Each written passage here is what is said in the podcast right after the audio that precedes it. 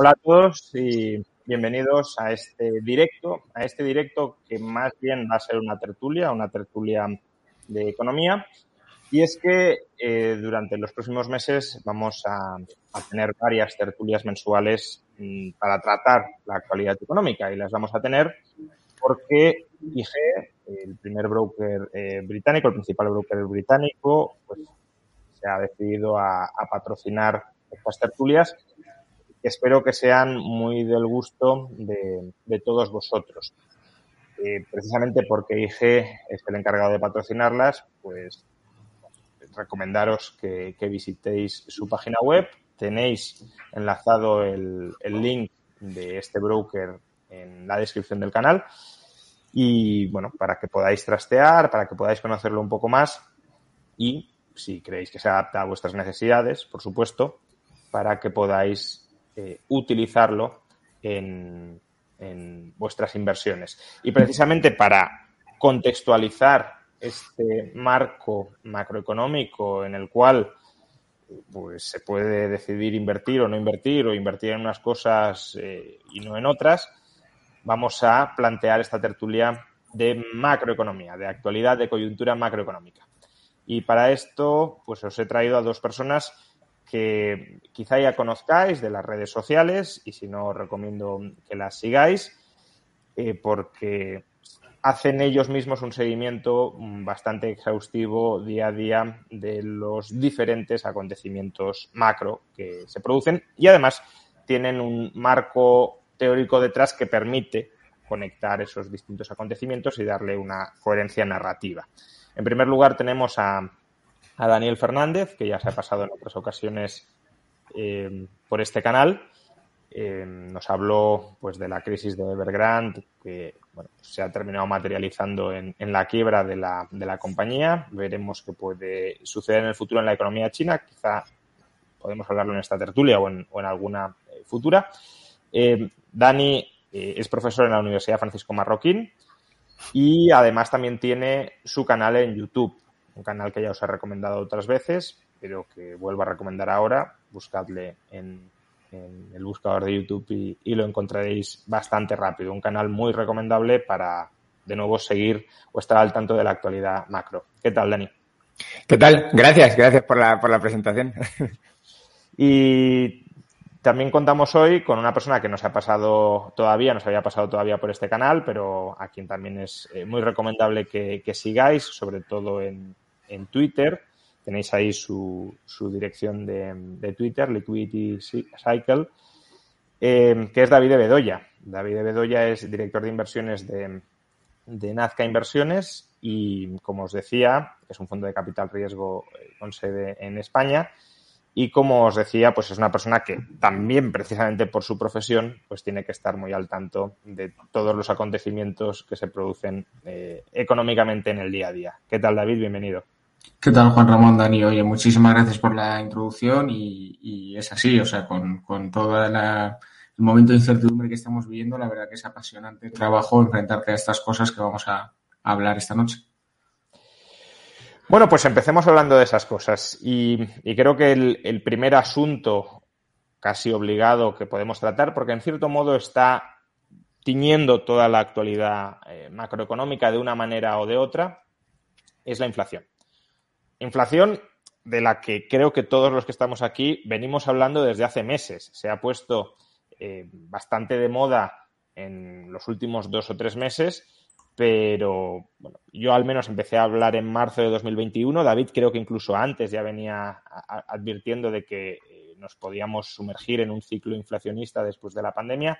Dani tres cuartos de lo mismo. Entonces, no solo se trata de que nos sumemos a la ola de todo el mundo está hablando de la inflación, sino que en cierto modo ya se veía venir, o al menos el marco analítico que utilizamos, bueno o malo, pero ha sido coherente con, los acontecimientos que han venido eh, después. Entonces, ¿por qué estamos viviendo la inflación que estamos viviendo?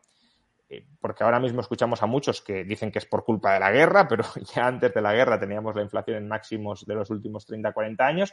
¿A qué se debe esta inflación y cómo es previsible, cómo creéis que es previsible que evolucione? Eh, ya nos diré en los próximos años, porque ahí hay mucha incertidumbre, pero sí durante los próximos meses. Eh, cualquiera de los dos. Mm.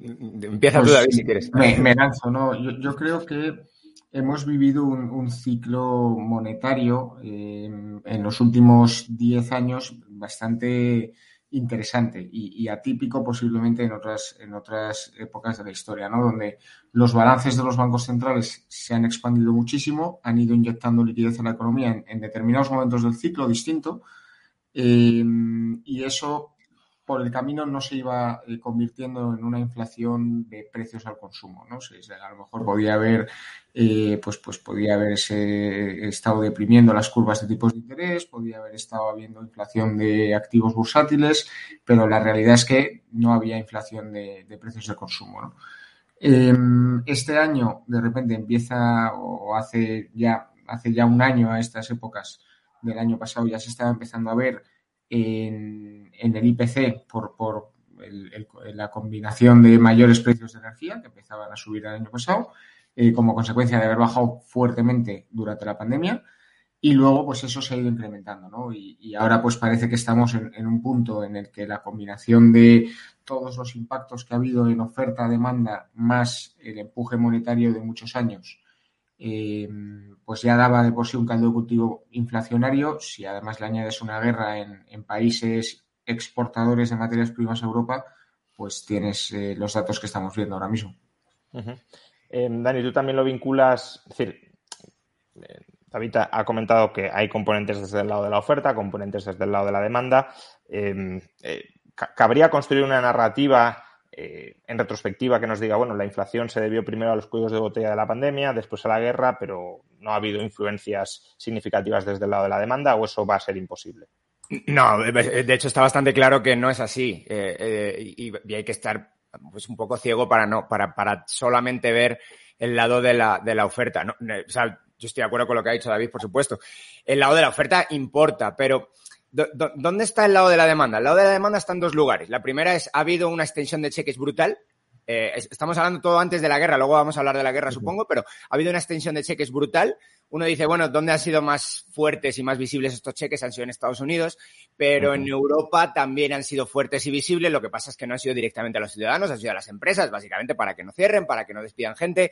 Les han dado un montón de dinero, líneas blandas de crédito y todo eso tiene un impacto en la demanda que pueden hacer los ciudadanos. Eh, precisamente, tú hablabas del marco analítico nuestro, Juan Ramón, bueno, pues, pues lo hemos aprendido de ti al, final. O sea, eh, eh, ley de SEI, que tú hablabas mucho de eso, tienes un libro de eso, la ley de SEI básicamente implica que no se puede demandar cosas sin haberlas ofertado antes. Y ahora hay un montón de gente demandando cosas sin trabajo o con ERTES o con... Entonces, ¿de dónde sale ese dinero? Ese dinero ha tenido que salir de algún lugar.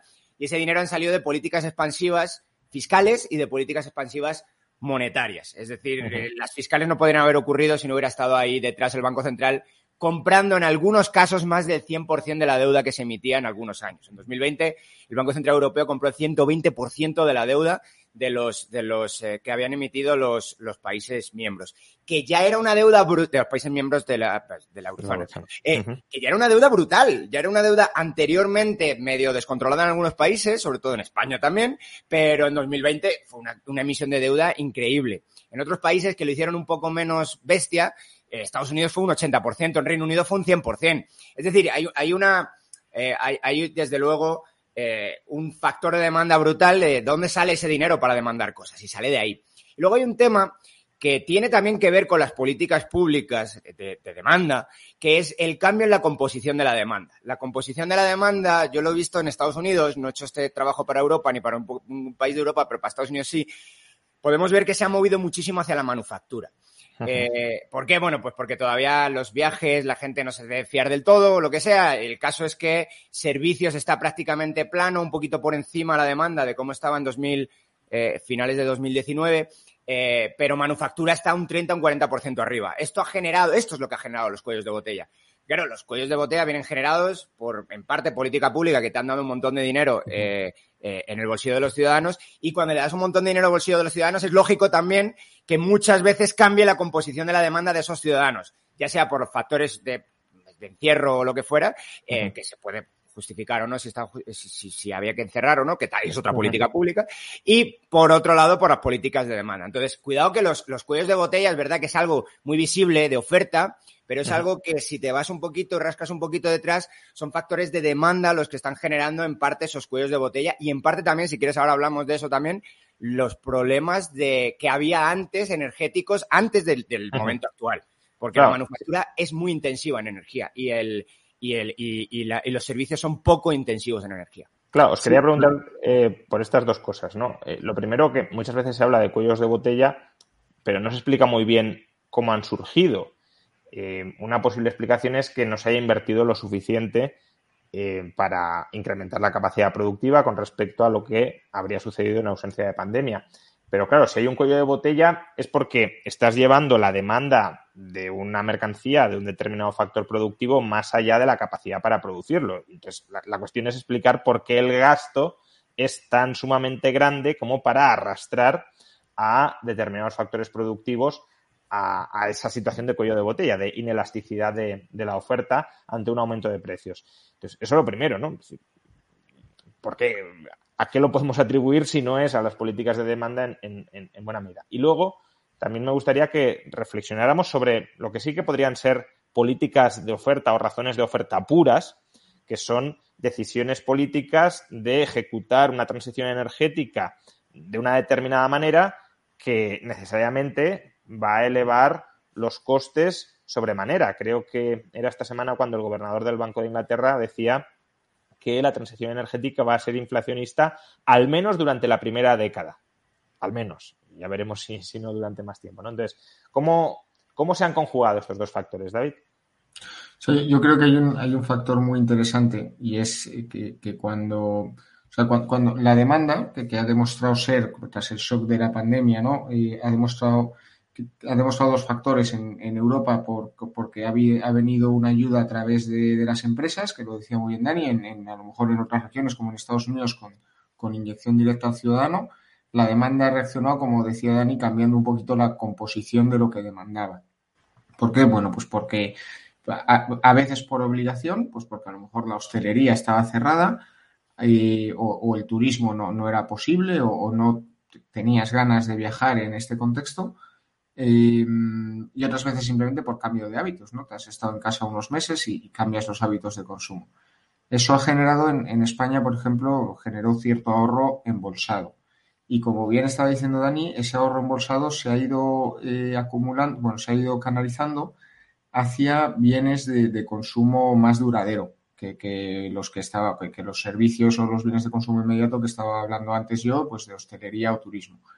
Si encima lo que acaba convirtiéndose esto es que suben las matriculaciones de automóviles, que no ha sido el caso, aunque ha rebotado bastante bien, pero todavía no está en el nivel del 19, o suben la compra de electrodomésticos, o suben la compra-venta de viviendas, que tiran de material que se, que se produce just in time en sitios donde el, colapso de estas cadenas de distribución globales han afectado fuertemente, pues, por ejemplo, microchips en Taiwán o semiconductores en China para la industria automovilística, empiezas a tener cierto efecto de, de, que están desencajadas tanto oferta como demanda y encima están desencajándose en el punto donde quieren conectarse, ¿no? que son esos bienes de consumo duradero con, componente tecnológico.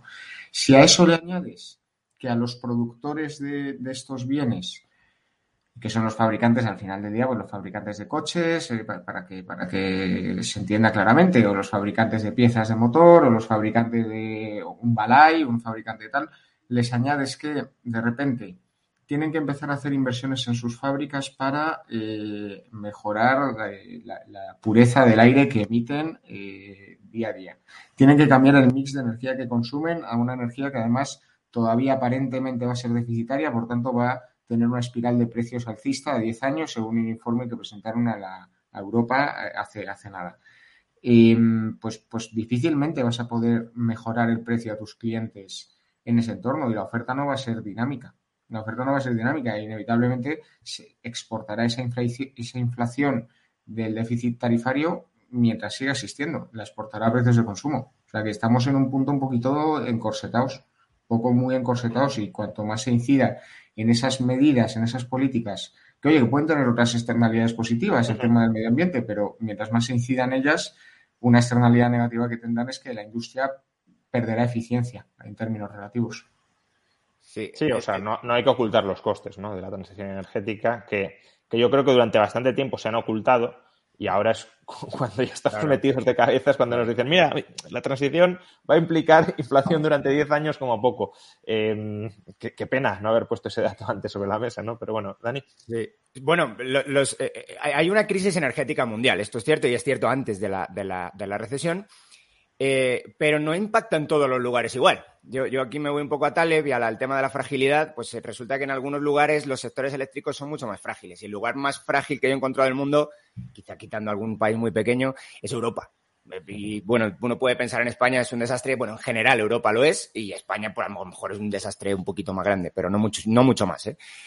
¿Por qué ha pasado esto? Eh, eh, eh, se, han juntado varias cosas.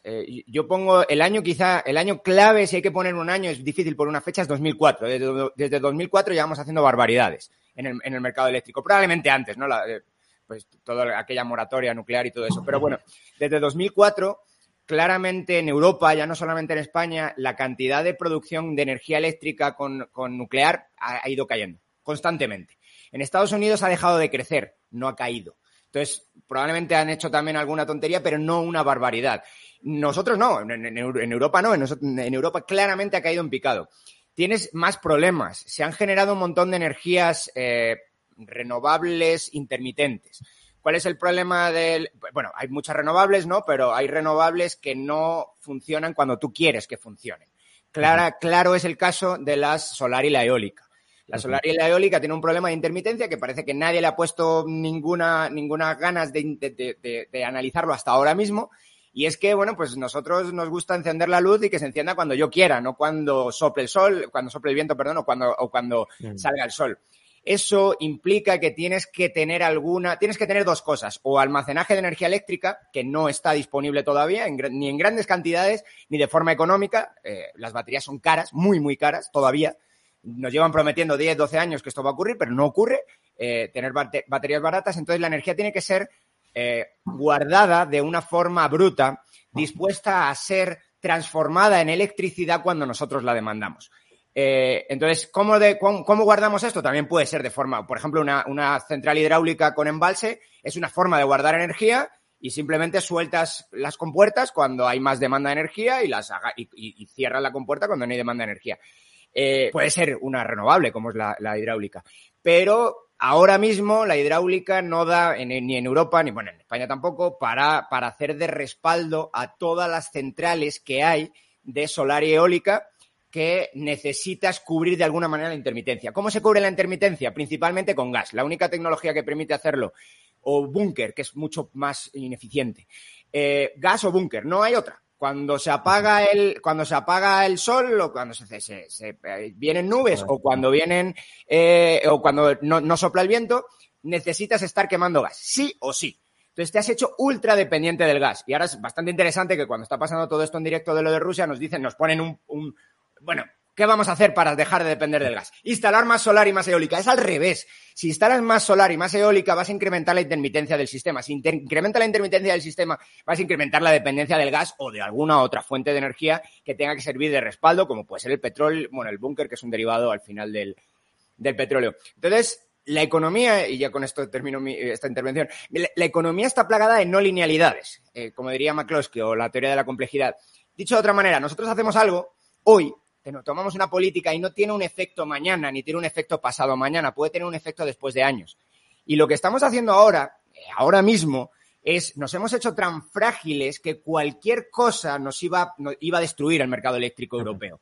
Y esa cosa, pues, ha sido pues una, una recesión muy grande, un cambio en la, en la estructura de la demanda, que es lo que veníamos eh, pensando, eh, hablando ahora por tema de, pues, pandemia y temas también de políticas de demanda. Y por último, y ha sido ya la puntilla que, o la gota que ha colmado el vaso, ha sido las políticas, eh, la, guerra y, la disrupción en la oferta de muchos commodities energéticos, que es principalmente lo que exporta Rusia. Entonces, pero esto es culpa de los, esto es culpa de una política que se lleva haciendo durante al menos casi 20 pues, años o casi 20 años de hacernos cada vez más frágiles en términos energéticos. Y ahora lo único que ha pasado es un evento y el evento ha hecho saltar por los aires un sistema ultra frágil, pero no quitemos la vista de lo importante.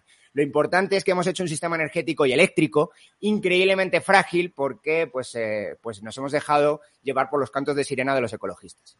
Bueno, quiero decir, ese es otro debate más profundo, este último. Eh, a lo mejor no había otra, otra alternativa, eso lo, lo, podríamos debatir eh, con, con, otras personas que aboguen por esa transición energética, pero desde luego, como digo, al menos no ocultar los costes de la misma. ¿no?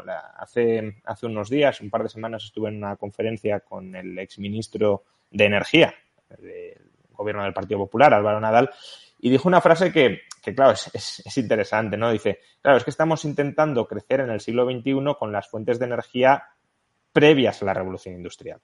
Entonces, claro, la revolución industrial en gran medida es una revolución también energética. Lo que permite incrementos muy importantes de la productividad es el abaratamiento de la energía, primero del carbono y después del petróleo. Bueno, pues queremos renunciar a esas fuentes de energía que fueron las que llevaron a incrementos exponenciales en nuestra calidad de vida y mantenernos pues con sol, viento, que eran pues las fuentes de energía que teníamos antes de la revolución industrial. Y eso, claro, es un reto tecnológico muy complejo y hasta que no demos con la tecla tecnológica que nos asegure una eficiencia similar a la del petróleo o el gas, pues una transición forzada nos va a llevar a, escasez y a empobrecimiento, al menos relativo. ¿no?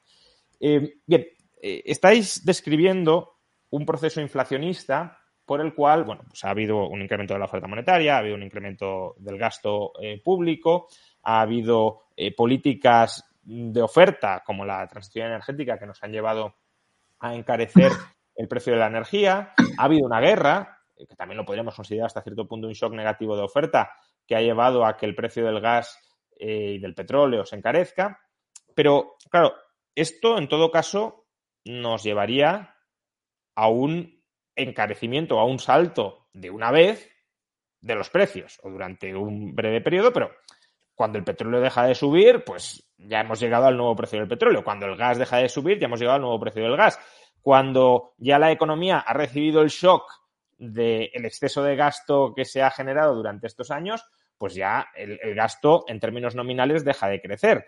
Eh, si las políticas fiscales no se renuevan, las de 2021 o las de 2020 no se renuevan en 2022, pues todo eso debería ir desapareciendo. Entonces, em, cabe la posibilidad de que la inflación migre en una situación de, desinflación progresiva, pero también cabe la posibilidad, o no, y eso es lo que os quiero plantear, de que, de que la inflación se perpetúe. Y si se perpetúa, ¿cómo se perpetuaría? Es decir, ¿cuáles serían los canales que llevarían a, a, ese enquistamiento de la inflación. David, por ejemplo. O sea, yo, creo que, lo primero de todo es preguntarnos cuál es nuestra visión, nuestro escenario del precio del barril de Brent. Porque claramente veníamos de, un escenario a lo mejor de, 80 euros el barril, de 80 dólares el barril, eh, o incluso había gente que hablaba de unas previsiones de 60 dólares para el año 2022. Recuerdo que los presupuestos generales del Estado están hechos con una previsión de 60 dólares el barril de media. Creo que ahora con el precio que tiene tendría que caer a 30 para que matemáticamente o a 40 para que matemáticamente se cumpliera esa media, ¿no? Con la que se construyeron los presupuestos. Claramente, si el precio de la energía se mantiene donde está y no sigue subiendo, será difícil, o sea, como poco será difícil que veamos esa desinflación, es decir, que, que los precios bajen podemos ver que a lo mejor en porcentaje del IPC pues se queda en 0, entre 0 y 1, pues porque el precio ha subido ese escalón, como tú decías, y se queda, sube un escalón y se queda ahí quieto. Pero la realidad es que empezamos a ver que, se, que puede filtrarse eh, y convertirse en una espiral, ¿no? ¿Cómo podría pasar esto?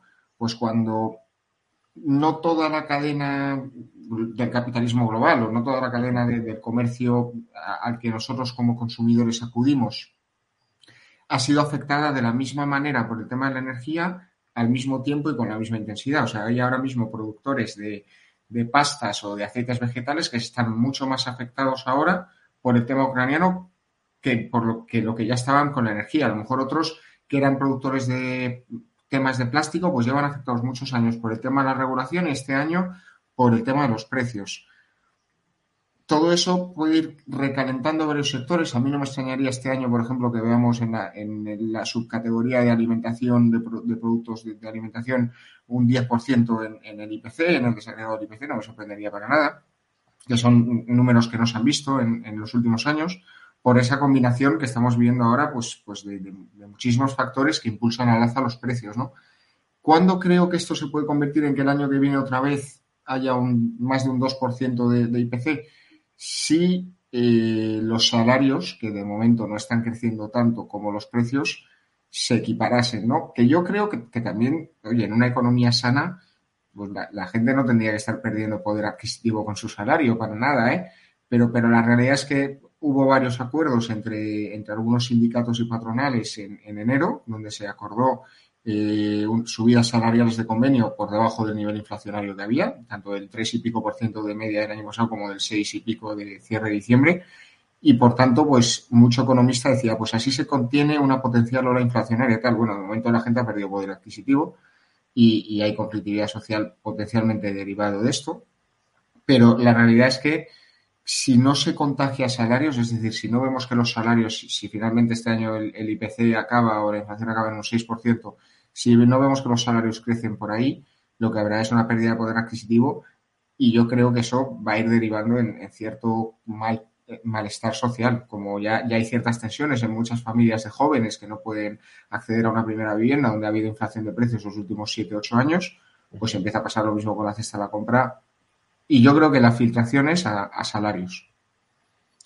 Claro, em, Comentabas eh, que, todavía no se está viendo afectado, efectivamente todavía no estamos viendo, pero, pero sí empezamos a ver algunas cosas tanto en Estados Unidos como en España. ¿no? En Estados Unidos los salarios, eh, no tengo el último dato, pero creo que están creciendo en torno al 4,5 o 5%. Y en, y en España eh, la media de convenios está en el 2 o ligeramente por encima del 2, pero es que lleva dos meses en el que ha pasado del uno y medio al, al dos y pico. Es decir, se está, la, media de todos los convenios se está acelerando, ¿por qué? Porque están entrando nuevas revalorizaciones eh, que, que, son una parte pequeña de la muestra total, pero claro, si son revalorizaciones del 4, del 5, del 6, pues mueven bastante la, la media, ¿no? Eh, de hecho, hasta cierto punto, lo que estamos viendo ahora de conflictividad social es una conflictividad social inflacionista, ¿no? Una de las principales reivindicaciones de los transportistas es que les garanticen un precio mínimo. Es decir, mis costes indexados a la inflación, eh, o sea, los precios me los indexas a los costes que aumentan con la inflación. Entonces, si vamos a una economía indexada, ahí sí que, como bien decías, David, eh, el, ciclo inflacionista eh, puede no tener fin. Es decir, porque si, si te aumentan un 100% los precios, pues me aumentas un 100% los salarios y seguimos cada vez con, con espirales más, más agravadas, ¿no? Daniel. Sí, bueno, aquí yo, creo que hay un, tema que subyace y es si de verdad estamos perdiendo productividad y la energía genera pérdidas, precios de energía muy altos generan pérdidas de productividad brutales, la pérdida del poder adquisitivo se va a dar, sí o sí. O sea, no, puedes mantener poder adquisitivo cuando estás perdiendo productividad. Una de, una de las conclusiones que, que llegaba David en su, en su genial informe de la economía española era que teníamos algo un poco extraño, que es que el empleo se había recuperado muy bien eh, de todos los problemas de 2020 pero que la productividad del empleo había caído en picado y que era algo que todavía no teníamos una, respuesta muy clara. Pero bueno, lo que sí sabemos es que si la por, por qué ha ocurrido eso. Pero sí sabemos que si la productividad está cayendo. Eh, sí, pero por eso, Dani, déjame, porque eh, se ha revisado recientemente el dato de, PIB y con los datos revisados de PIB ya la productividad por hora trabajada ya no se observa, ¿no? Ya estamos en, en una evolución similar. Pero como dices, si la energía se encarece mucho, que eso es algo que no había ocurrido todavía eh, cuando se publicó ese informe. Había un, gap no explicado que nadie sabía explicar y que finalmente parece que es más por problemas de medición del PIB eh, previos a, bueno, durante los últimos trimestres. Pero bueno, si ahora se empieza a producir un incremento del precio de la energía, evidentemente. Eso va a pasar igualmente. Sí, una caída de la productividad. Lo estamos, lo estamos viendo, ¿no? Quiero decir, si se, si se eh, detienen, si se suspende la actividad en muchas empresas y el empleo formalmente se mantiene, ya sea con, con ERTE o ya sea con, eh, bueno, ERTES parciales, pues claro, no produces prácticamente nada y estás pagando nóminas. Pagando igual, sí, sí. Se, te estrechan márgenes y, y, o sales del mercado. Eso es otro tema bastante interesante. Si estamos viendo ahora incrementos de precios energéticos eh, o incremento de precios de commodities, que ahora vamos a hablar con, todo el tema de la guerra, supongo, eh, la gente siempre simplemente muchas veces piensa, bueno, pues suben los precios de las materias primas, sube los precios de los bienes finales y ya está. Y no es tan así. Y ese es el problema donde podemos llegar a una estanflación. La pregunta, si pudieran subir los precios simplemente, es decir, si se lo puede repercutir completamente al consumidor, la pregunta es ¿por qué no lo has hecho antes? Si podías subir los precios, ¿por qué no los subiste antes? Y lo cierto es que cuando sobre todo el, el mecanismo inflacionario viene por subida de costes, como está pasando ahora mismo, eh, eh, esto no pasa exactamente así. Lo que termina ocurriendo es que se estrechan márgenes, esto ya lo estamos empezando a ver de empresas, y cuando se, porque te suben los costes, cuando se empiezan a estrechar los márgenes, algunas empresas, las menos eficientes, empiezan a salir del mercado.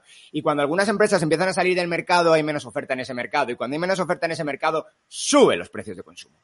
Pero el mecanismo no es que simplemente se repercute, simplemente pues como subieron, como pensaban los economistas clásicos, sube los costes, pues yo simplemente le meto una tasa de ganancia y eso y eso, eso mucha gente todavía lo cree y es completamente falso.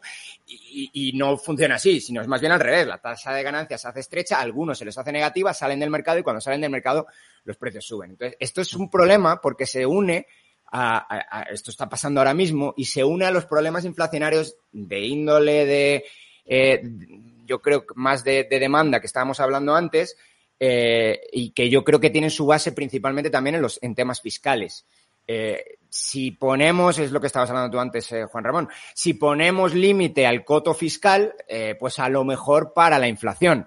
Pero como parece que eso no está ocurriendo, ni va a ocurrir, al menos de forma muy agresiva, porque ya nos dijeron en 2021 que iba a haber un superávit fiscal y no lo hubo, hubo un déficit no tan grande como el de 2020, pero vamos, hubo un déficit brutal y solo se enmascaró sobre PIB porque hubo un rebote en las economías y sobre PIB no parece que tengamos más deuda, pero este 2022 no se va a crecer como 2021, por lo tanto en temas fiscales vamos a seguir complicados. Entonces tienes la causa, creo, original de la inflación, sigue ahí, que son los temas fiscales, no parece que vaya a desaparecer porque nadie le está poniendo mucho énfasis en esto. Y por otro lado tienes todo el tema que estaba justamente hablando ahora de los de la presión sobre costes por el tema de escaseces eh, eh, en mercados energéticos. Entonces, los dos, los dos, los dos eh, en conjunción, los dos, los dos elementos, unido a las expectativas de inflación, que es básicamente lo que estabais hablando ahora vosotros, y cómo eso genera efectos, tú hablas eso mucho, de segunda, de segunda ronda sobre salarios, eso, eso hace que, que, uno sea negativo con las expectativas de inflación en el, en el medio plazo. Es interesante lo que comentas de que eh, la inflación no se distribuye homogéneamente ni se repercute automáticamente en todos los bienes, porque eso también eh, da lugar, como bien decías, a alteraciones en la estructura productiva real. ¿no?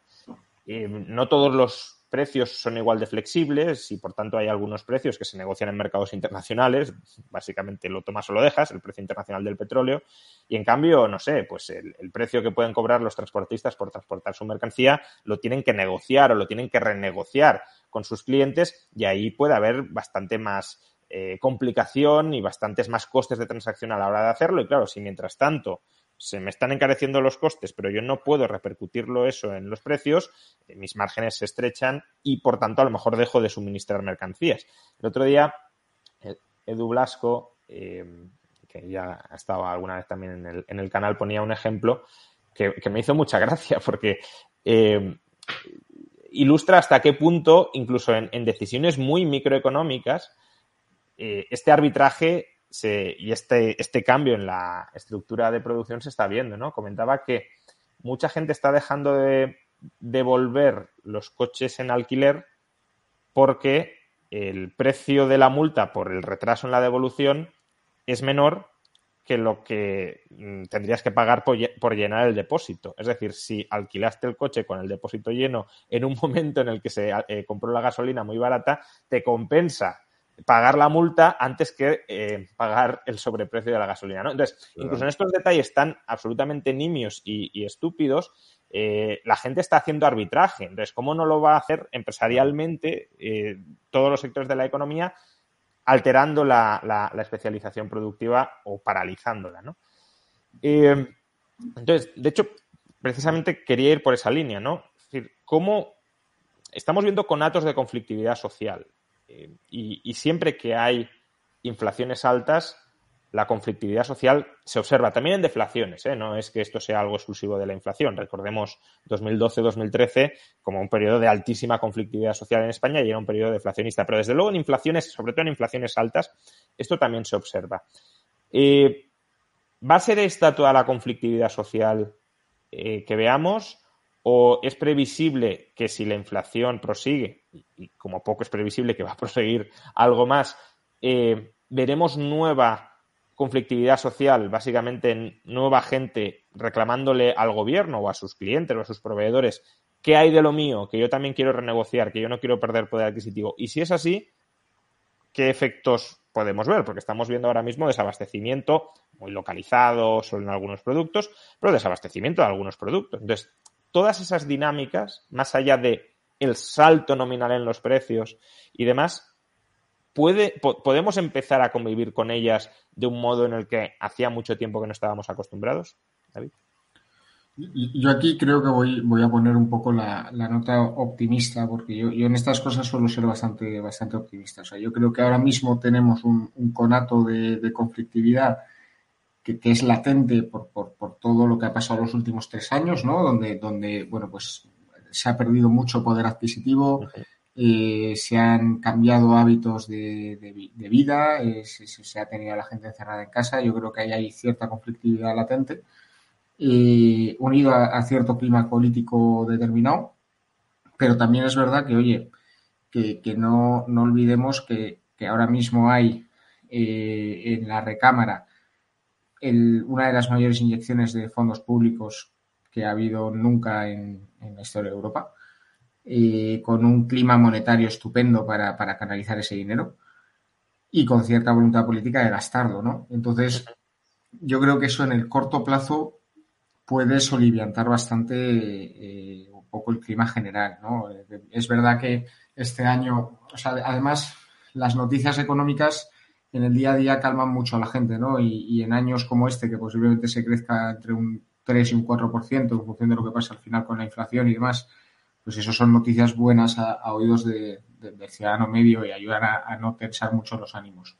Es verdad que hay cierto mar de fondo de cierto clima malo social, pero yo, yo soy optimista y soy optimista también porque, hombre, evidentemente sin, sin echar las campanas al vuelo, ¿no? Pero creo también que España, dentro de las economías europeas, es verdad que es de las más afectadas por el COVID, por, determinadas casuísticas, que yo creo que ahora no, no toca recordar, pero también es verdad que es de las menos dependientes eh, del tema que está pasando de la invasión ucraniana que ha hecho Rusia, ¿no? Eh, pues sobre todo comparando con Alemania, por ejemplo. Em, y, también que, toda esa zona, eh, no tanto a lo mejor Ucrania, que desconozco, pero la zona de Turquía, la zona de los Bálticos, pues siempre ha rivalizado mucho con turismo español y eso, bueno, pues también puede venir bien para, para Marca España y para traer capitales aquí que a, medio, a corto plazo, unido a todo el bombazo de fondos europeos, yo soy moderadamente optimista, sabiendo que hay cierto tema ahí eh, de, conflicto social latente, ¿no? Em, así que yo espero, espero que, las cosas se, se, apacigüen un poco. Sobre todo porque, porque aunque haya algo de inflación, si sigue habiendo crecimiento y generación de empleo, creo que se convive mejor con ella. Si vamos a escenarios como lo que decía Dani, de una estanflación o a, o a un escenario recesivo, bueno, pero, pero ahora mismo yo soy moderadamente optimista, la verdad. Pero, y esto es algo que eh, quería tocar, ¿no? Y, creo que encaja bien aquí. Eh, el, déficit público y el, y el exceso de gasto público que es el escenario del que nos hablabas, ¿no? Una inyección muy importante de, fondos para relanzar la economía, que, como siempre, los tiempos políticos no tienen nada que ver con la realidad. Eh, podría tener cierto sentido, no lo sé, pero incluso en el imaginario político, que esto se gastara a principios de 2021. Estamos en 2022 y aún estamos empezando a gastarlos muy lentamente cuando ya eh, los daños de la pandemia eh, han quedado muy atrás, ¿no?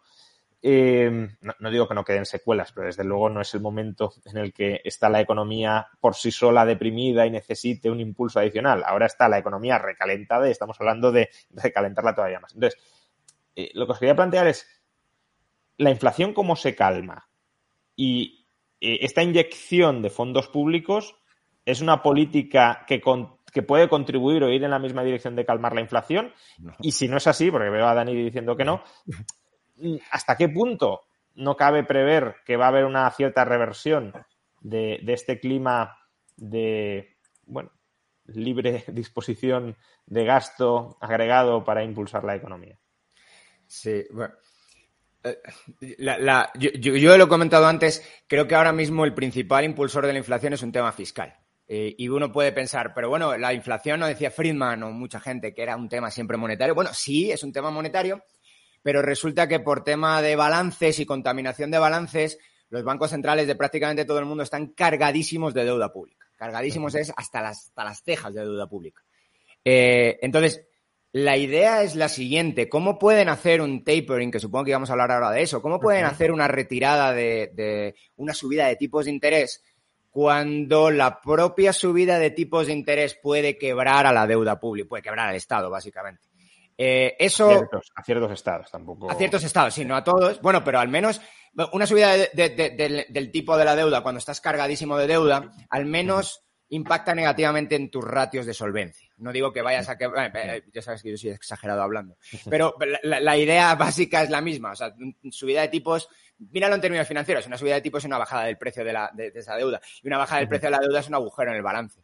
Entonces, ese agujero en el balance se traslada sí o sí por el lado de la, por el lado del pasivo, que son pasivos monetarios, que son, que es, básicamente pues, la moneda que utilizamos todos nosotros. Entonces, desde ese punto de vista, eh, la, gente de la teoría fiscal del precio de la moneda están diciendo que yo creo que es una teoría bastante, bastante acertada hoy en día, no siempre, pero en el contexto que vivimos claramente lo es. Lo que están diciendo es, como tú subas el tipo de interés al 5, al 6, al 7%, lo que vas a hacer en una economía que está endeudada al 100% del PIB, que, que encima es más ahora, pero bueno, en una mm. economía endeudada al 100% del PIB, eso sí, cuando pase un tiempo relativamente prolongado, porque la, pues porque se, tiene que renovar toda la deuda, la deuda está emitida a largo plazo, pero eso va a ser solamente en intereses de deuda, se van a ir un 5 o un 6% del PIB. Es una barbaridad, eso no, eso no lo soporta nadie. Entonces, desde ese punto de vista, subir los tipos de interés, que es lo que nos están diciendo muchos ahora, eh, no, no es una solución. De hecho, puede ser incluso un problema. Eh, quiero decir, con variables monetarias no vas a controlar esto. Es, mi punto. La vas a controlar con variables fiscales. Solo, con variables monetarias, sí. Vas a, tener, vas a tener que hacer, igual que la política fiscal y monetaria fue a la vez expansiva antes, ahora va a tener que ser a la vez contractiva si quieres controlar la inflación. Pero si van a ser las dos contractivas, vas a generar una recesión. Y es el problema. y no hay una salida. Los bancos centrales no saben qué hacer y están intentando hacer esto que se llama del gobierno con las actas, que es básicamente decir voy a subir los tipos, voy a subir los tipos, voy a subir los tipos y no subirlos nunca, para ver si el mercado reacciona. Y lo hace, pero muy poco. Entonces, desde ese punto de vista, lo que yo creo que va a ocurrir y está ocurriendo es que nos vamos a, sentar en una situación muy parecida a la que se tuvo que sentar Reagan cuando, llegó al poder, muy parecida, en el que va a tener que elegir entre recesión e inflación. y yo creo que incrementar el gasto público lo único que va a hacer es darle una patada hacia adelante y que la inflación siga, siga, eh, siga creciendo. Pero al mismo tiempo, por, aportar la nota optimista de la que hablaba antes David, es verdad que los eh, mercados no están reaccionando, quizá los mercados de bienes de consumo y los mercados de activos, pero las expectativas de inflación en los mercados no son exageradas. Es decir, lo que esperan los inversores que suceda en los próximos años no es un estallido inflacionista descontrolado. También es verdad que, se pueden equivocar. Que, como suele eh, recordar Cochrane, uno de los padres de la teoría fiscal del nivel de precios que mencionabas antes, eh, bueno, los inversores antes de, que estuviera a punto de quebrar Grecia la financiaban casi como Alemania, ¿no? Entonces, tampoco es que sea eso eh, el oráculo de lo que sí o sí va a suceder, pero bueno, sí es gente que se está jugando su dinero y que, por tanto, a la, gente a la que presuponemos que tiene una muy buena información sobre lo que está ocurriendo y puede ocurrir, y ellos de momento, salvo para este año, no esperan una inflación alta. Entonces, mm, ¿por qué creéis que puede ser eso, que no se esté esperando una inflación alta? Y, si, bueno, eh, también a David, pues como planteaba un escenario más o menos optimista de, la laxitud eh, fiscal, al menos en Europa, durante los próximos años, eh, ¿cómo, puede combinarse eso con la lucha contra la inflación? Por cierto, antes de que contestes, y ya que veo un, super chat, em, aprovecho para deciros que podéis plantear las preguntas sobre lo que estamos hablando que queráis y en la medida de lo posible las intentaré eh, formular a los eh, contertulios, incluso yo mismo también contestarla y también aprovecho para recordaros que si podéis le deis like al directo para que tenga un mayor alcance. Em, David. Sí, em, yo, creo que yo estoy muy de acuerdo con lo que decía Dani de, que es muy difícil solucionar, eh, si lo queremos llamar así, el problema de la inflación eh, vía aumento de tipos de interés en los bancos centrales. O sea, yo, yo creo que eso es pensar que, que eso es lo único que ha causado el entorno inflacionario actual. Eh, porque, porque venimos de muchísimos años de tipos cero y de muchísimos años de, expansión de balances, no se soluciona subiendo al 0,25 o al 0,5 los tipos de interés seis meses. Eh, no se van a solucionar los problemas de cuellos de botella de oferta subiendo los tipos. Eh, ni, se va a solucionar la guerra eh, subiendo los tipos. Em, creo que, en, Europa la, política que, puede seguir el Banco Central, evidentemente no tengo ni idea, ¿no? pero viendo, viendo los últimos años que siempre ha ido un poco por detrás de la Reserva Federal Americana, pues igual sigue esos pasos también. ¿no? Ya ha anunciado unos recortes en su programa de compras de, deuda, eh, anunció hace un par de semanas que va por ahí un poco, ¿no? Por recortar el ritmo al que, al que crecen sus inversiones cada año el Banco Central Europeo.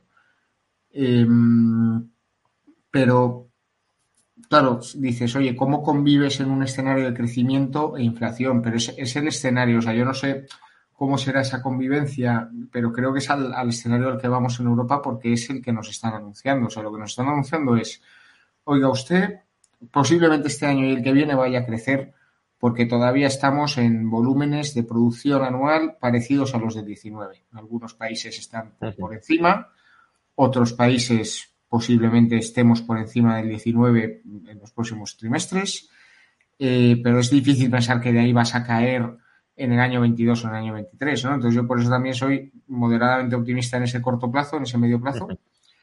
Em, aunque haya un entorno de cierta subida de precios. Pues si hay un entorno de subida de precios como este año, pues se va a, un promedio anual del 4%, que ya sería encadenar dos años con, más tres, ¿no? Em, pues a lo mejor en vez de crecer un 3 este año se crece un 2%, pero no, sé, estoy teorizando un poco, pero, pero yo en ese sentido creo que sí se puede conjugar un escenario de cierta inflación, que yo sí que creo que, que, puede, que al final la gente no va a aguantarse en un escenario donde va a oír buenas noticias económicas constantemente, inversión pública por doquier. La gente no va a contentarse con perder poder adquisitivo y al final los salarios acompañarán y posiblemente tengamos algo de ciclo inflacionario y posiblemente a lo mejor se alargue un poco la inflación pero yo creo que eso se puede conjugar con buenos crecimientos en el corto plazo, porque es que el, estímulo fiscal, que es esa razón que decía Dani, que es la primera de todas, va a seguir existiendo, incluso se va a incrementar con toda la inversión de los, de los Next Generation Funds. Entonces, pues, pues inevitablemente crecerás por, a, fuerza de empuje, a fuerza de empuje de gasto público, a fuerza de empuje habrá crecimiento. La cosa es luego, cuando haya que pagar las facturas, eh, en un entorno que además ha habido inflación de precios. Sí, claro, ahí la cuestión es si, eh, obviamente, si, Estados Unidos y, la eurozona renuncian a, combatir la inflación, eh, estoy de acuerdo que podemos tener eh, todavía años, ciertos años de, crecimiento con, inflación, a falta de lo que pueda provocar el, encarecimiento del precio de la energía, que eso sí tiene una influencia contractiva, pero bueno, hay otros factores que lo contrarrestan. Y el escenario en el que estoy pensando es un escenario en el que los bancos centrales teman haber perdido el control de, la inflación y adopten políticas mucho más agresivas en combinación con los gobiernos, porque si no también coincido que, hombre, si pones los tipos de interés al 20%, al final acabas con la inflación, eso está claro, ¿no? Pero, eh, desde luego, si no quieres ir a modo salvaje Volcker, eh, tienes que ir de la mano del gobierno. El gobierno tiene que hacer su parte reduciendo el déficit público y el Banco Central también su parte eh, subiendo tipos de interés. Pero claro, si eso no pasa, la inflación se puede terminar enquistando y puede ser peor más adelante. Em, preguntan en el superchat algo que además creo que, que Dani, pues por su, aunque solo sea por su ubicación geográfica y por el, contexto eh, del que, del con el que suele convivir, pues nos podrá contestar muy bien. Graco pregunta, ¿podéis comentar qué va a pasar con el euro respecto a las monedas latinoamericanas? ¿Mejor euro, mejor inversión para mi negocio? Bueno, las monedas latinoamericanas, la mayoría básicamente están vinculadas al dólar, sobre todo al dólar, porque la mayor parte de comercio es con Estados Unidos. Eh, aquí, pues dependiendo de la economía, a lo mejor algunas tienen mucho comercio también con China, pero principal, con Europa no demasiado. Entonces, eh, la idea básica aquí es si el dólar se va para abajo en valor, es decir, si hay inflación en dólares, esa inflación la exporta a los países, a los países eh, latinoamericanos casi instantáneamente, porque la mayor parte de países latinoamericanos tienen como reservas el dólar. El, el, dan estabilidad a su moneda por un tema de balances que estábamos hablando antes igual. Tienen en, el activo del balance del Banco Central un montón de dólares o activos en dólares que tienden a ser treasuries, aunque no necesariamente solo treasuries, pero tienen en su activo treasuries y en su pasivo tienen la moneda nacional. Entonces, van a estar indisolublemente ligadas. Cierto es que hay algunas otras, eh, ¿cómo decirlo? Hay algunas otras eh, variables que impactan el precio de las monedas eh, latinoamericanas. Una de ellas es las remesas. En los países donde se reciben muchas remesas, la moneda tiende a pues y se están recibiendo muchas remesas porque el mercado de trabajo está sobrecalentado. Entonces, eso está generando una apreciación o al menos una tendencia a estabilidad, incluso apreciación sobre el dólar. Y por otro lado también las commodities. Como las commodities están creciendo mucho de precio, especialmente las commodities que produce Rusia, y especialmente en los mercados donde no se transan las rusas, es decir, eh, está habiendo algo que supongo que vamos a hablar ahora después, ¿no? Que se están separando los precios de las commodities, incluso la misma commodity o similar, nunca es la misma, mm, rusa versus no rusa. Entonces, muchos países latinoamericanos o hispanoamericanos se van a ver beneficiados de esto, claramente. Eh, porque van a generar una, por la misma actividad económica, van a generar un montón más de dólares que antes. Esto es lo que pasó, ya pasó, es que yo por eso digo lo de los años 70, es que estamos en los años 70, una especie de día de la marmota, siempre con diferencias y lo que tú quieras, y con, matices, pero claramente estamos en algo muy similar y los años 70 fueron años que en Hispanoamérica fueron de bonanza económica, muy fuerte, muy, muy fuerte. Cuando eso pasa, eh, lo que tiende a hacer, y sobre todo si el dólar se está depreciando, lo que tiende a ocurrir es un movimiento contrario. Eh, las monedas se aprecian contra el dólar. Ahora, ya sé que la pregunta era contra el euro, pero que es que no sé qué va a pasar. Es más fácil vincularlo al dólar, que es donde están vinculadas las monedas hispanoamericanas. Con el euro, pues yo creo que el euro simplemente es más débil que el dólar. Y a largo plazo va a ser más débil que el dólar, porque la economía lo es, porque tiene menos mm, dinamismo y porque, y porque el precio de la energía antes lo he contado, ¿no? El precio de la energía está alto en todas partes del mundo y especialmente el de la electricidad, pero en España, en Europa se ha multiplicado en el mercado spot, que no es todo el mercado, pero se ha multiplicado por 10 el precio, por 15, por 20, en Estados Unidos se ha multiplicado por 2 o por 3. Entonces, eh, bueno, pues eso yo creo que va a impactar mucho más a la economía europea que, que americana. Por lo tanto, yo confiaría mucho menos en el euro que en el dólar. Yo por, complementar la respuesta y siguiendo un poco tu línea argumental, dices, bueno, estamos en los años 70. falta ver eh, con qué velocidad vivimos estos años 70, ¿no? Si, si vamos a estar una década, prácticamente una década de inflación como en los 70, o si se van a acelerar mucho las cosas. Menciono esto porque sí, la década de los 70 fue una década de bonanza para Hispanoamérica, pero la década de los 80 fue un absoluto desastre en, la que quebraron prácticamente todos. ¿Por qué? Por la fuerte subida de tipos de interés que protagonizó la Reserva Federal para proteger al dólar frente a la inflación. endeudamiento en dólares. Y endeudamiento, en dólares y subida para hacer inversiones internas, al calor de esa bonanza y subida fuerte de tipos de interés. Entonces, claro, si ahora saliera la Reserva Federal, y es sobre esto, sobre lo que os quiero preguntar, si ahora saliera la Reserva Federal y dijera, mira, voy a subir de manera muy intensa los tipos de interés para controlar la inflación, ahí previsiblemente sí habría una depreciación muy fuerte de las monedas latinoamericanas porque la salida de capitales al día siguiente. Entonces, ¿cuál es vuestra expectativa sobre lo que va a hacer la, Reserva Federal en los próximos meses? Eh, porque antes Dani mencionaba que, habla mucho pero no hace demasiado. Yo esto lo he llamado eh, palabras de halcón, actos de paloma. Es decir, si, si uno escucha el discurso de la, de la FED, pues bueno, es que vamos a terminar el año en el 2% de tipos de interés, dicen, eh, de media. Y hay algunos que querrían terminarlo en el 3%. Es decir, que prácticamente vamos a tener una subida cada mes en lo que, en lo que nos queda de año. El otro día Powell diciendo que, a lo mejor vienen dos subidas seguidas de medio punto. Pero bueno, de momento lo único que ha sucedido es que han subido un cuarto de punto y que en alguna reunión se van a plantear la reducción del tamaño del balance, pero que todavía no saben cuál es la reunión, ni, ni en qué términos, ni nada. Entonces, ¿qué va a hacer la Fed? Antes Dani apuntaba que no cree que vayan a subir tipos de interés, pero a mí, sinceramente, también me cuesta ver que vayan a ir pasando las reuniones de la FED y no haya una subida importante de tipos de interés, porque eso de alguna manera mermaría la credibilidad de la Reserva Federal y por tanto también la demanda de dólares cebando todavía más la inflación. ¿Cuál es vuestra expectativa tanto en relación con la FED como si queréis comentar también, que Dani ya ha hablado algo de ello antes, el Banco Central Europeo, eh, por, lo que nos afecta más de cerca? Yo creo que, la FED, que además lo preguntaba alguien por, por el chat también, eh, yo creo que claramente va a seguir subiendo tipos. O sea, yo no creo que, y ahora, y ahora concreto, ¿eh? pero yo no creo que den marcha atrás, que digan, oye, ya no subimos más los tipos, ni, ni que hagan una política más acomodaticia en ese sentido, como en los últimos años, ni, y ni siquiera que se queden donde lo han dejado. Yo creo que van a seguir subiendo tipos.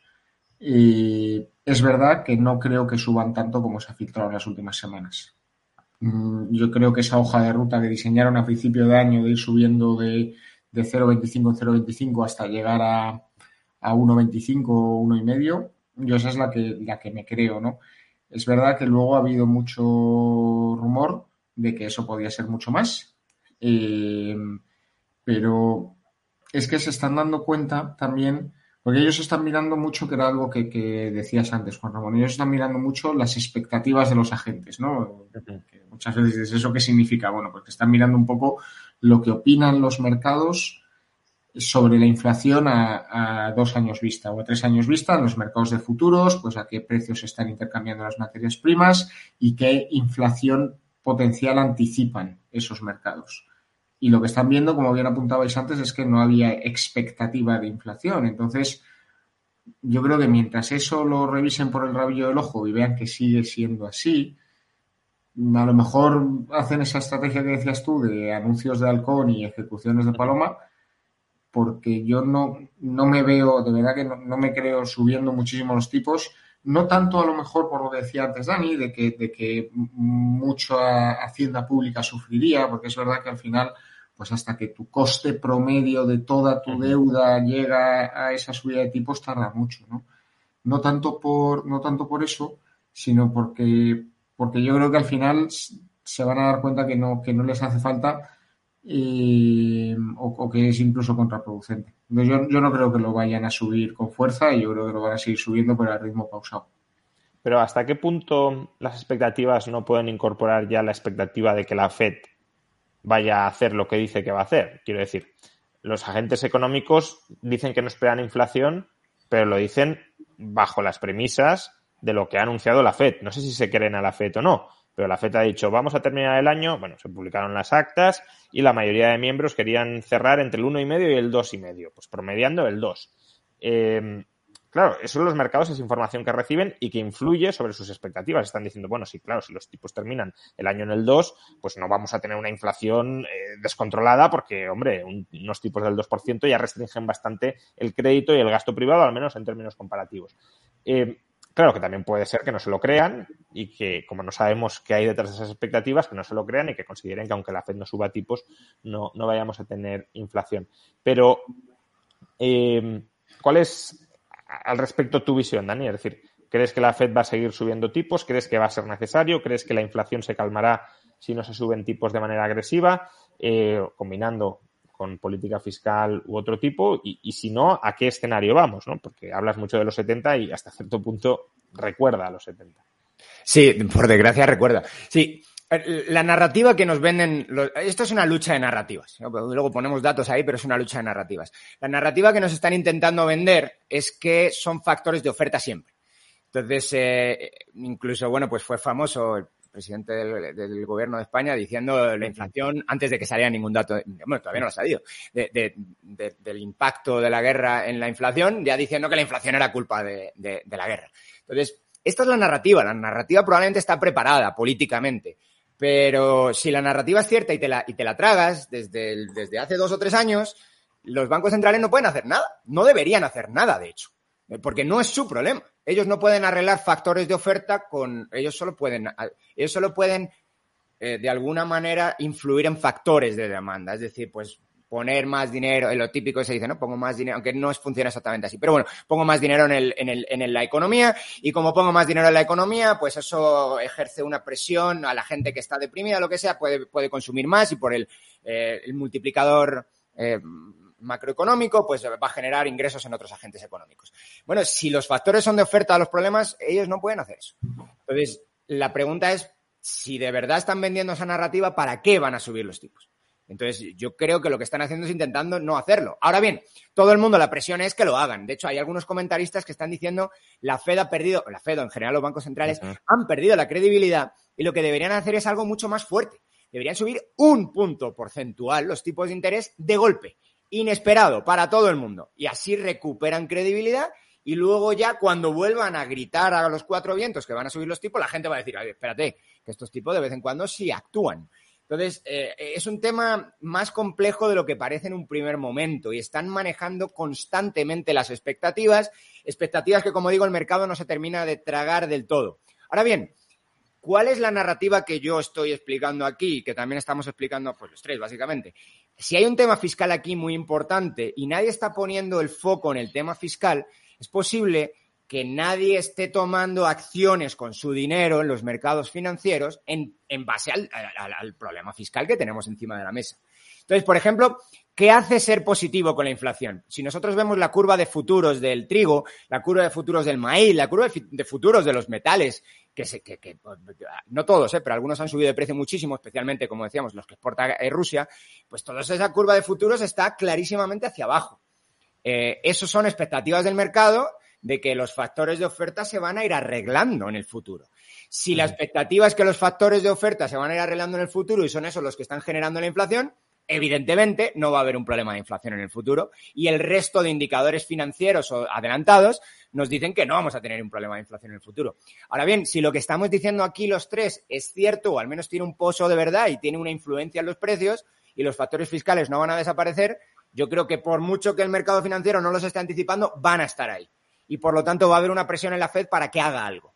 Ahora bien, si la Fed, y es lo que estábamos hablando antes, si la Fed no tiene ninguna capacidad de influir en el gobierno para decirle, al menos para poner el foco ahí, decirle, deja de gastar lo que, ya está bien, o sea, no, no, no tienes capacidad de seguir gastando, si eso no ocurre y no parece, yo soy pesimista ahí, eh, yo, estoy quedando como el pesimista de los tres, usualmente soy optimista a largo plazo, pero bueno, aquí claramente no. Eh, si eso no ocurre, eh, pues, pues yo creo que la inflación va a seguir subiendo y va a seguir descontrolándose y, podrá seguir subiendo hasta algún momento donde mm, que no veo el futuro cercano eso así, hasta en algún momento donde alguien se siente, el, la política fiscal, el de la política monetaria se sienten y digan hasta aquí ya está. Y entonces recesión. Em, nos llega una pregunta del superchat y como además me, acaban de pasar una gráfica del precio de Bitcoin em, que como veis ha tenido en, los últimos minutos una subida bastante considerable. Eh, eh, David suele además eh, pues estar bastante al tanto del tema cripto y creo que además precisamente por eso la puede contestar bien. Dice, ¿cómo veis Bitcoin, una parte, dedicar Bitcoin a una parte del patrimonio para evitar perder poder adquisitivo? yo creo que cualquiera, cualquier inversión en un activo real eh, puede ser una buena idea contra la inflación. Eh, yo creo que Bitcoin eh, o, toda la tecnología en base a blockchain, toda, toda la tecnología cripto, ha ido ganando credibilidad y demanda en los últimos años, muchísima.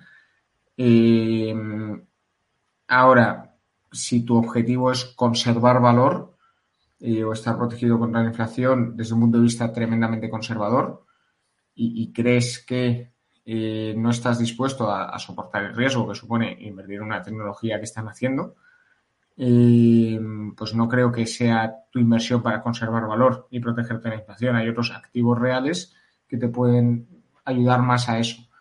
Eh, y dejarte dormir más tranquilo. A mí me encanta, a mí me encanta la verdad Bitcoin y, particularmente a mí me gusta mucho más Ethereum, pero bueno, básicamente cualquier activo digital eh, que funciona como un registro eh, verificable por pares para conservar información personal, que has comprado un activo a un determinado precio en un determinado momento,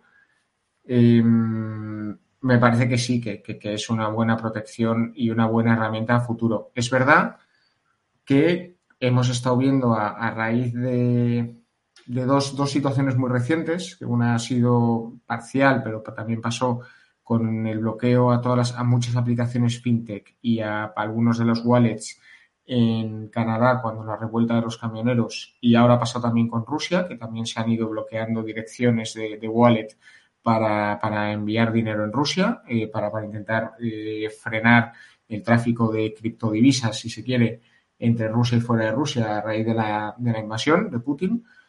Eh, es verdad que ya pues le añade un, challenge más, un reto más a, la curva de, uso de, Bitcoin. Eh, le añade un reto más que tiene que despejar cuando llegue ese momento de, oye, ¿qué pasaría si te vuelven a hacer la que se hizo en Rusia? ¿Cómo logras operar con esa, con esa reserva de valor que tienes en tu, en tu wallet, esos bitcoins? Eh, es una duda que, que, se tendrá que contestar, que yo estoy seguro que se podrá contestar de alguna manera y que tendrá solución. Eh, pero bueno, yo por, por, eso, porque es una tecnología nueva, porque es volátil, etcétera, etcétera, si, la, si el interés del ahorrador es conservar valor y protegerse de la, de la inflación, creo que hay activos reales que, te van a hacer que duerman cuáles serían, ¿Cuáles serían esos activos reales en los que estás pensando? Porque a lo mejor os pregunto sobre uno de ellos. No, o sea, pues yo, yo si fuera el dinero para mi padre, que, que a lo mejor pues no, no tiene eh, mucho conocimiento financiero, pues le diría, oye, mira, pues mételo en, un piso o mételo en un fondo eh, bursátil eh, que, sea pues, pues que, sea a lo mejor más de perfil menos arriesgado por, el perfil de inversiones que tiene. Eh, pero pero no, no, no le diría mételo en, en criptomonedas que, que, a lo mejor un día se mete y ha dado ese salto que has puesto en la gráfica y me quedo con mi padre atragantándose con el café. Claro. sobre todo si el salto es al revés, ¿no? Pero eh, eh, justamente os quería preguntar sobre, sobre este activo real que se suele mencionar que puede proteger contra la inflación, que es la vivienda. Lo que pasa es que también, claro, si vamos a un escenario de subida de tipos de interés, ¿cómo veis ahí que, que puede ocurrir con la vivienda? Sobre todo también en Estados Unidos, donde yo creo que es probablemente el mercado inmobiliario más, bueno, es difícil hablar por todos porque eh, Canadá, Alemania también son mercados recalentados, pero claramente es un mercado mucho más recalentado que, el español, ¿no? Y eso que en España también están subiendo los precios de la vivienda, pero tenemos, en Estados Unidos está subiendo el precio de la vivienda a un ritmo más acelerado que en el más acelerado momento de la burbuja inmobiliaria previa. Y estamos con eh, ratios PER de la vivienda más altas que en la anterior, en la anterior burbuja. Entonces, no puede ser uno de los objetivos de la subida de tipos de interés de, la FED, al menos. En Europa ya digo que la casuística es distinta, pinchar esa burbuja o evitar que siga, que siga inflándose. Eh, no sé, en el caso de China claramente fue así, muy explícitamente. En el en el caso de Europa, Estados Unidos ahora mismo, yo simplemente creo que lo que va a pasar es que va a ser una víctima colateral de, la, situación económica general que hay en la, eh, de la que estamos hablando ahora, ¿no? De los problemas de inflación, de los problemas de, eh, abastecimiento, de oferta y de, y, de, y de subida de precios brutales. Entonces, si terminan subiendo tipos, si de verdad, pues al final eh, pues, tienen los bemoles de subir los tipos, pues eh, en ese momento yo, eh, eh, es un tema, cuanto más largo es, el, es, la vida útil del activo, más y sobre todo cuanto más está demandado con crédito, y la vivienda claramente lo es, pues más va a sufrir el mercado. Entonces este mercado, yo no sé, yo, yo, yo, bueno, no sé. Si es de muy largo plazo, yo, a mí no me gusta estar en desacuerdo con David porque usualmente suele tener razón él.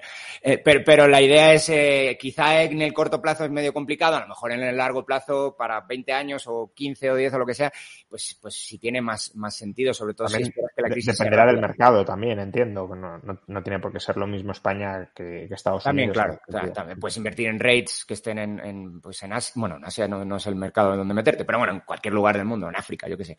Eh, pero, pero bueno, eso sería mi, mi intuición. Comentan en el chat, por ejemplo, eh, y ahí también se incorporan muchas expectativas de tipos de interés futuros que eh, los tipos de interés a 30, los tipos fijos a 30 años en Estados Unidos ya están en el 5%, los tipos hipotecarios, eh, que eso ya, son tipos serios, sobre todo con, la senda que estamos teniendo de subidas de tipos. Es decir, si hay una aceleración en, la senda de tipos de interés con respecto a las expectativas, claro, nos podemos ir al 6 o al 7, que, bueno, son tipos nominales, ¿eh? claro, con una inflación del, del 8% en Estados Unidos, aún tienes tipos reales negativos. Pero claro, cerrarte un tipo a 30 años al 5 o al 6%, si no va a haber una inflación del 5, del 6 o del 7% durante 30 años, ahí sí que te puedes machacar y sí que... Pero tampoco, tampoco lo cierra tanta gente, ¿no? O, sea, al final lo que termina ocurriendo es, aunque se han puesto más de moda ya últimamente las hipotecas a tipo fijo, la gran mayoría siguen siendo tipo variable. En España sí, pero en Estados Unidos eh, hay más tipos.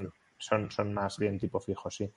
Eh, entonces, quiero decir que son tipos altos, es verdad que con la inflación que tenemos no tan altos, pero claro, para 30 años o estás asumiendo, o estás presuponiendo que va a haber una inflación muy alta durante 30 años, o ya son tipos reales a largo plazo a, tener en cuenta. Eh, David.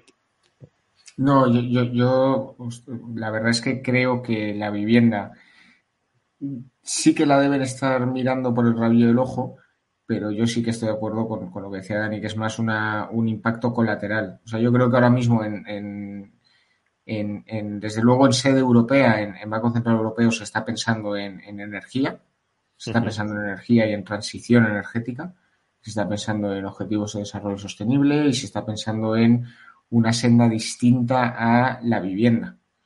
Oye, la vivienda, pues eh, también habrá políticas de demanda, de expansión fiscal que van a ir orientadas a la vivienda y que van a ser inflacionarias en ese sentido y estoy pensando en eh, pues, eh, políticas orientadas a cambiar revestimientos de fachadas para mejorar eficiencia energética de los edificios. Eh, subvenciones para la instalación de placas solares. Bueno, pues todo eso al final es, en parte es inflacionario dentro del propio sector. y, y, luego creo también que va a haber pues inflación de materias primas, inflación de costes, va a haber mucha, ¿no? Si a eso le sumas que llevamos algunos años, yo era una dinámica muy interesante ver en 2018-19 que llevábamos ya un par de años donde los bancos estaban, a empezar estaban empezando a ser más laxos en Europa con la concesión de crédito hipotecario después de unos años cerrados. Em, en España, de hecho, se empezaron a anunciar hipotecas que se concedían más del, más del 80% del, del, del valor de tasación de la vivienda, se concedía en la hipoteca eh, y hay incluso alguna que da el 100%. Entonces, bueno, pues yo, esos son factores inflacionarios dentro del mercado de la vivienda. Si te viene una subida de tipos, pues era un factor deflacionario, ¿no? Es difícil de, es difícil de, ver. Yo, desde luego, no creo que eh, la política, contestando a tu primera pregunta si, si creo que a lo mejor la FED hizo, está anunciando subidas de piso de, tipos de interés mirando el, el índice de precios de la vivienda en Estados Unidos? Yo creo que no, yo creo que no, yo creo que está más mirando el, IPC como un todo, eh, más que la subcategoría de vivienda, porque, porque la subcategoría de vivienda venía creciendo ya en los últimos años, que igual que venía creciendo la sub, sobre todo la subcategoría de activos bursátiles y no, no era algo que le preocupase a la FED. Yo, no creo. Sí, pero, pero de manera bastante más acelerada estos últimos. ¿eh? Sí, eso sí. Eh, Pregunta Graco sobre, entiendo que sobre esto, si suben los tipos, baja la demanda, bajan los precios, ¿nos pueden dar un escenario, se puede dar un escenario así en España? de, vivienda, entiendo, pues. Entiendo. es verdad que de vivienda es verdad que, venimos justo de, un año muy bueno, un par de años. Veníamos ya de un 19, un año 2019 fue buenísimo. 2020, evidentemente, pues estuvo el mercado parado tres meses prácticamente, ¿no? Pero, pero luego final de año 20 y inicio de 21 ha sido un año muy bueno, tanto en reforma como en primera vivienda, como en obra nueva. Eh, los intercambios de casas están, están en máximos, en, muchas provincias de España están en máximos de, 2008, en, la última encuesta que publicó el INE de enero. El índice de precios de vivienda está, está también en máximos desde, vamos, lleva una espiral alcista desde, desde, que tocó suelo después de la crisis hipotecaria, de la crisis inmobiliaria. Mm, claro, es que vienes de una situación con muchísimos vientos de cola en España. Dices, oye, que suban los tipos y eso drene algo más el crédito, eh, haya familias que no, que no cojan hipoteca y no compren. Bueno, pero es que creo que hay también una situación de caldo de cultivo que dices, oye, pues podría ser por eso, podría ser por, por otras circunstancias, ¿no? Yo sigo pensando que va a haber ciertas ayudas a la demanda que van a sostener, si quieres, artificialmente ese mercado durante una ventana temporal cortita, pero lo van a sostener. Eh, y mientras además los bancos sigan con el grifo abierto, eso seguirá pasando, aunque haya inflación de materias primas. El problema de eso es cuando deje de pasar, cuando no haya esas ayudas de, los fondos Next Generation Funds, cuando no haya esa laxitud bancaria y además te dé un entorno de tipos de, subida, pues entonces sí que puede haber un pinchacillo del sector en España. Que el sector ya viene muy caliente y por tanto ya hay algo que se puede estar dando la vuelta, también es verdad. Yo no conozco el sector por dentro a tope, pero, pero seguro que hay cosillas ya de cementos, de, hierros, eh, bueno, más los costes de transporte y tal, que yo creo que algo se debe estar notando. Bueno, por no centrar mucho más el tema en, inversión inmobiliaria, porque además tampoco es el, objetivo, pero por ejemplo, Rafa Rodríguez plantea una cuestión que, que, es interesante, ¿no? Dice, con el tema demográfico a medio plazo en este país, inversión inmobiliaria, nunca entenderé el mercado inmobiliario de este país. Bueno, es que también cuando hablamos de mercado inmobiliario hay que hablar de mercado inmobiliario localizado, ¿no? Es decir, estamos pensando Madrid, Barcelona, Málaga, Valencia incluso, pero probablemente si haya deflación de vivienda en, bueno, pues muchas provincias de Castilla y León, eh, muchas provincias de Castilla-La Mancha, hay eh, Galicia incluso, ciertas partes de Galicia, Asturias, etcétera, que ya se viene produciendo, pues va a ser difícil que ahí haya una, subida de, precios, salvo que pues, giren las tornas migratorias o el turismo, la vivienda, segunda vivienda turística eh, nacional o internacional, cambie mucho la demanda. Eh, un último tema, antes de, terminar, que ya llevamos hora y cuarto, eh, y es en los entornos inflacionistas, y esto también sucedió en los años 70, y ya lo estamos viendo aquí, la próxima semana se anunciará, se suelen aprobar controles de precios porque es la forma más sencilla o al menos más eh, inmediata en la que aparentemente los gobiernos consiguen controlar la inflación, prohibir que suban los precios, básicamente. Em, como digo, en España parece que vamos en esa dirección. El gobierno ha conseguido, dice que ha conseguido el permiso de Bruselas para eh, que pueda regular los precios de la energía, topar los precios de la energía durante algunos meses. Cabe pensar que Primera pregunta, ¿iremos a ese escenario de control de precios más o menos amplio? Y si es así, ¿cuáles serán las consecuencias en términos generales? Quizá no en todos y cada uno de los mercados, pero sí en términos generales. ¿Qué, esperáis de ahí? Dani. Mm, bueno, pues. Ah. Eh, David. Yo, la verdad que es, un tema que, creo que, que, se ha bautizado como la isla ibérica, ¿no? O la excepción ibérica y como esa capacidad que va a tener, eh, si lo he entendido bien, porque son temas complejos y la prensa luego filtra como filtra, ¿no? Pero, pero entiendo que es que en el sistema de fijación de precios, como el gas es, eh, tiene un precio extraordinariamente elevado a consecuencia de la situación en Ucrania, eh, a la hora de calcular el, precio del pool, pues a España se le va a dejar que, quite parte del peso del gas, si no todo, eh, pues porque no consume tanto gas de esa zona del mundo y porque además tiene un pool energético que le puede dar más energía verde, si se quiere, que otros países, ¿no? Y así lo, topa el precio. Bueno, eh, yo, no tengo claro que vaya a ser tan importante como sistema de control de precios. Eh, es verdad que una buena parte de la subida ha sido por el gas, de la subida de la luz, pero es que Mm, veníamos con el caldo de cultivo este inflacionario de lo que hemos estado hablando hoy, de los shocks de demanda, de los shocks de oferta, eh, muy, muy fuerte. Eh, la energía, es verdad que al sector industrial le está haciendo mucha pupa y hemos visto el índice de precios industriales superar durante muchos meses los 15 y los 20%. Es una barbaridad. Pero al ciudadano a pie le está afectando Sí, la energía, evidentemente, porque a lo mejor se encuentra con que su fábrica se para, que eso ha pasado, pero al ciudadano a pie le está afectando que la gasolina lleva ya dos meses o tres meses por encima de 1,50 de un euro cincuenta el litro. Entonces, eso topando el precio de la luz no, no, no lo arreglas tampoco. Entonces yo, yo creo que soy algo escéptico con que esto vaya a ser la panacea.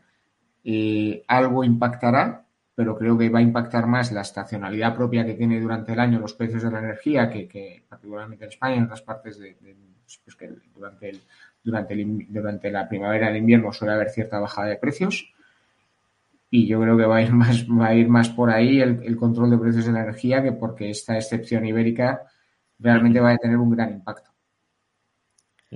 Dani. Pues eh, uno no sabe, porque pues, son políticas y pues, las ideas que se le vienen a la cabeza a los políticos pues son cada cual más, más extraña que la anterior. Pero la idea es, esto por ejemplo lo, lo toca Douglas North, él dice, mira, cuando hay cambios drásticos en el precio, hay un sentimiento de justicia agraviado. Es decir, hay algo así como, ¿cómo puede ser? Alguien se está beneficiando, seguro que están acaparando cosas y cosas. Siempre, siempre, en toda, de, hecho, es, interesante analizar la historia, porque el propio, el código de Justiniano hasta tiene, tiene, tiene, tiene controles de precios eh, y los estableció, y los estableció por un tema de justicia de precios. Y la justicia de precios nos dice Nord, tiene que ver cuando se mueve mucho. Eso también es interesante, lo has hablado antes, tanto para arriba como para abajo. Entonces se ponen precios máximos o precios mínimos, depende a quién quieras proteger, si al consumidor. Proteger, bueno, los, transportistas están reclamando precios mínimos. Claro, ellos reclaman o un precio máximo para su input productivo, principal, que es el que está subiendo, que sería el de la gasolina, o un precio mínimo para la venta que ellos van a hacer. Da igual cuál de las dos, a ellos les viene bien si, pudieran ser las dos, ya se ponen muy contentos, claro. Bueno, y si, sus clientes les reclaman un precio máximo para lo que para el servicio de transporte, pues entonces ya les hacen. Entonces ya no se van a poner tan contentos, claro. Entonces se, monta una guerra, una guerra, este es un problema, claro, se monta una especie de guerra, no sé si llamarlo así, pero bueno, una guerra económica, política, por ver quién, eh, quién es el que más eh, tiene, o sea, quién es el que consigue más prebendas del poder público, del poder político. Bueno, entonces la idea es que yo creo que si va, esto, esta presión ocurre siempre. Cuando hay movimientos grandes en los precios, va a ocurrir siempre la presión. La respuesta es lo que puede variar en, en función de cómo de legítimo se vea por parte, porque al final un político no va a hacer nada que sea muy, que se considere muy legítimo. Entonces, si se considera legítimo proteger a alguien porque ese alguien es, siempre se habla de estratégico o lo que sea, siempre se va a poner una, una excusa pues de lo más peregrino posible, pero bueno, que, que, sea, que sea creíble. Si consigues legitimidad, se impondrán los precios, los controles de precios. Lo que sabemos ya, y esto es lo que podemos hablar los economistas, es que los controles de precios no funcionan y no van a funcionar nunca van a funcionar y solamente pueden funcionar en cortos espacios de tiempo y bajo algunas premisas muy determinadas. En el sector de la energía ya está medio destruido, en energía eléctrica, pero lo que pueden hacer es, quizá a corto plazo puede funcionar el control de precios. ¿Por qué? Porque la misma, la misma compañía que está vendiendo gas es la que está vendiendo hidro y es, están todas muy mezcladas y, hay un, y hay una especie de, si lo quieres ver así, de oligopolio muy muy cerca del poder. Entonces, se le puede decir, mira, no ganes tanto dinero por ese lado, vas a ganarlo por el otro lado y a corto plazo eso va sí puede funcionar.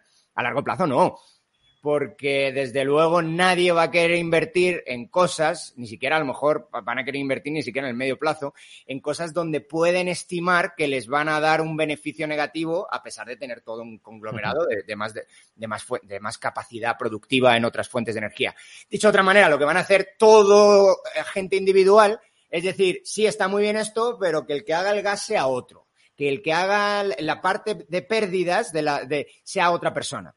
De hecho, ya está pasando esto en el mercado eléctrico español desde hace años, porque desde 2018 creo que es, no se puede cerrar una central de gas.